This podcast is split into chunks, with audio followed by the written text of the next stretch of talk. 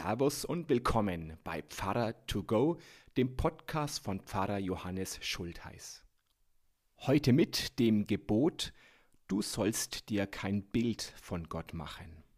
Als Mose nach vielen Tagen des Gesprächs mit Gott wieder vom Berg Sinai herunterkam, schleppte er zwei Steintafeln mit sich.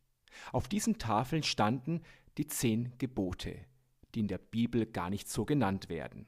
Da ist die Rede von steinernen Tafeln des Gesetzes, von den Worten des Bundes oder ganz schlicht von den zehn Worten. Überraschenderweise ist gar nicht so klar, was die zehn Worte, also die zehn Gebote genau sind. Ist du sollst dir kein Bild von Gott machen ein eigenes Gebot oder nur eine Ausführung des ersten Gebotes, du sollst keine anderen Götter haben neben mir? Je nachdem, wie man sich entscheidet, ergibt sich eine ganz andere Zählung für die folgenden Gebote. Außerdem muss man dann die letzten beiden Sätze zusammenziehen oder nicht, um wieder auf die runde Zahl 10 zu kommen. Wir wissen nicht, was Mose beim Abstieg vom Berg Sinai durch den Kopf ging. Vielleicht war es genau diese Frage, wie er die zehn Gebote einteilen sollte. Aber vermutlich war Mose voll und ganz damit beschäftigt, die zwei Steintafeln sicher den Berg runter zu bekommen. Unten am Fuß des Berges lagerten die Israeliten seit Wochen und warteten sehnsüchtig auf die Rückkehr von Mose, ihrem Anführer. Mose hat das Lager der Israeliten schon wieder fest im Blick, als er plötzlich ein merkwürdiges Funkeln wahrnimmt. Was ist das? Ein goldenes Tier soll das ein Stier sein? Von der Größe her wäre es eher ein Kälbchen. Und was machen die Israeliten damit? Sie beten den goldenen Stier an.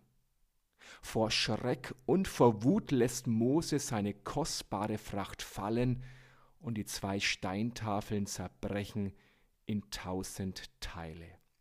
Wer weiß, vielleicht waren es ursprünglich tatsächlich genau zehn Gebote. Und das Gebot, du sollst dir kein Bild von Gott machen, wurde erst nach diesem Vorfall beim erneuten Anfertigen der zehn Gebote hinzugefügt. Wie auch immer. Martin Luther hat es in seiner Zählung der zehn Gebote weggelassen. Für ihn war das Gottesbildverbot Teil des ersten Gebotes. Und tatsächlich wenn man dieses Gebot nicht mit dem ersten Gebot verbindet, dann wirkt es vom Wortlaut her erst einmal komisch, da man den Eindruck bekommt, dass hier nicht nur Götterbilder, sondern Bilder im Allgemeinen verboten werden. Im zweiten Buch Mose Kapitel 20 heißt es, Du sollst dir kein Bildnis noch irgendein Gleichnis machen, weder von dem, was oben im Himmel, noch von dem, was unten auf Erden, noch von dem, was im Wasser unter der Erde ist. Dass hierbei tatsächlich an Götterbilder gedacht ist, zeigen erst die folgenden zwei Verse. Bete sie nicht an und diene ihnen nicht.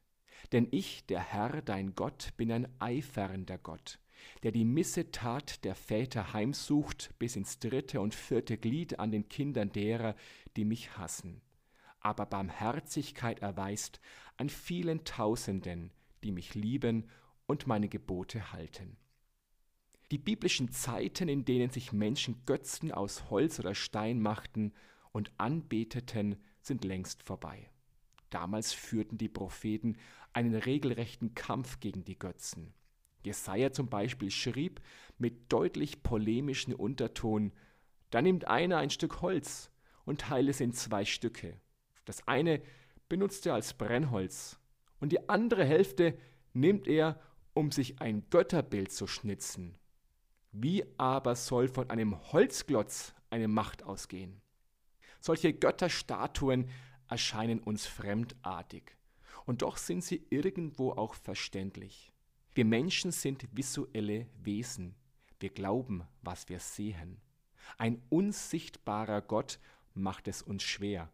Deshalb haben die Christen es auch nicht geschafft, so konsequent wie die Muslime das Gottesbilderverbot aufrechtzuerhalten, das es ganz nebenbei im Koran überhaupt nicht gibt.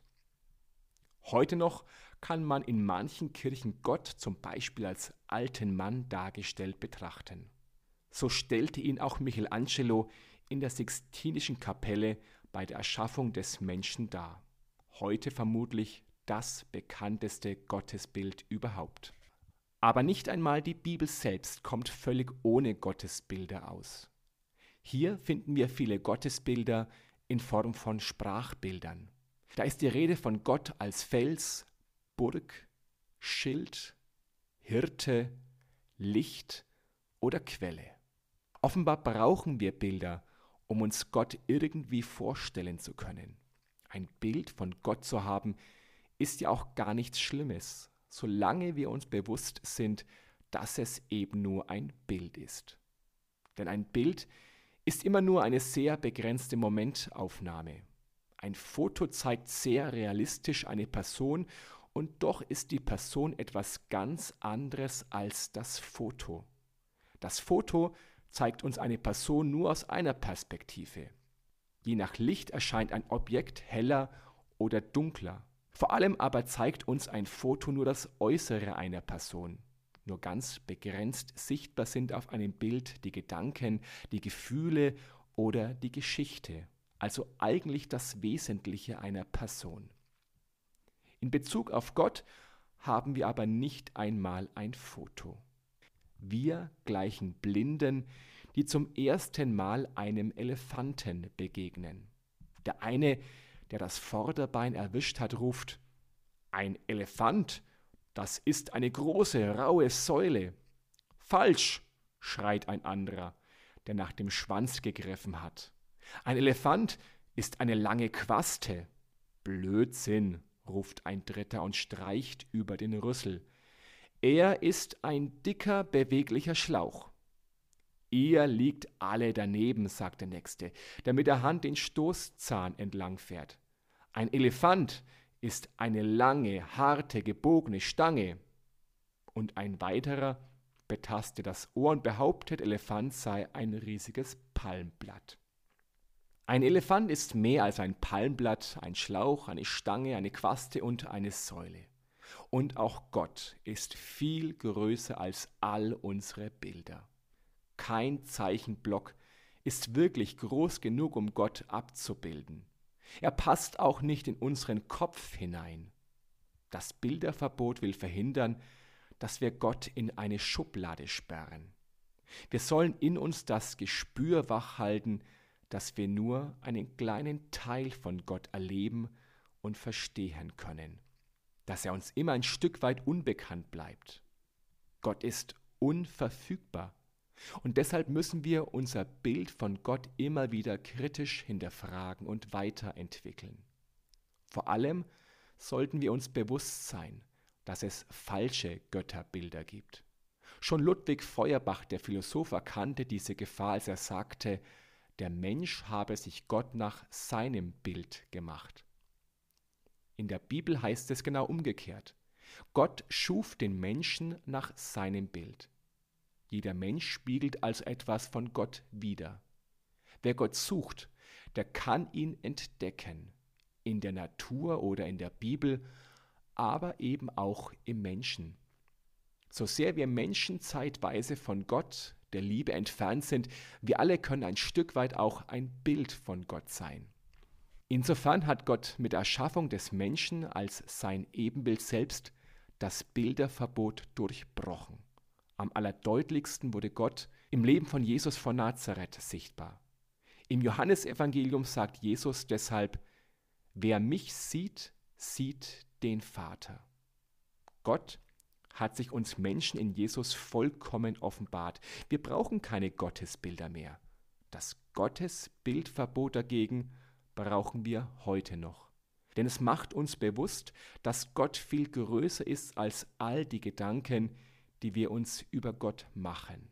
Jedes Bild von Gott, auch die Sprachbilder wie himmlischer Vater, sind nur Bilder und sollten nicht mit Gott selbst verwechselt werden. Das gilt übrigens auch für die Bilder, die wir uns von anderen Menschen machen. Schade, dass es nur zehn Gebote sind. Ich fände als elftes Gebot gut, Du sollst deine Mitmenschen nicht mit dem Bild verwechseln, das du dir von ihnen gemacht hast. Naja, immerhin haben wir das Gottesbildverbot. Wer weiß, vielleicht ja wirklich nur, weil Mose nach dem Vorfall mit dem goldenen Kalb ein zweites Mal auf den Berg Sinai hinaufgegangen ist. Wie auch immer und wie auch immer man es in die Zählung der zehn Gebote einsortieren mag, das Gottesbildverbot hat zu Recht seinen Platz in den zehn Geboten. Denn es ist letztlich, wie all diese Gebote, ein Gebot der Freiheit. Es macht uns frei von falschen Bildern und zeigt uns gerade dadurch mehr von Gott als alle Bilder zusammen. So, das war's schon. Dann sage ich Servus und bis zum nächsten Podcast. Oder vielleicht sehen wir uns ja auch am Sonntag live in der Kirche oder werktags im Gemeindehaus oder auf YouTube oder sonst irgendwo. Gott behüte euch. Servus.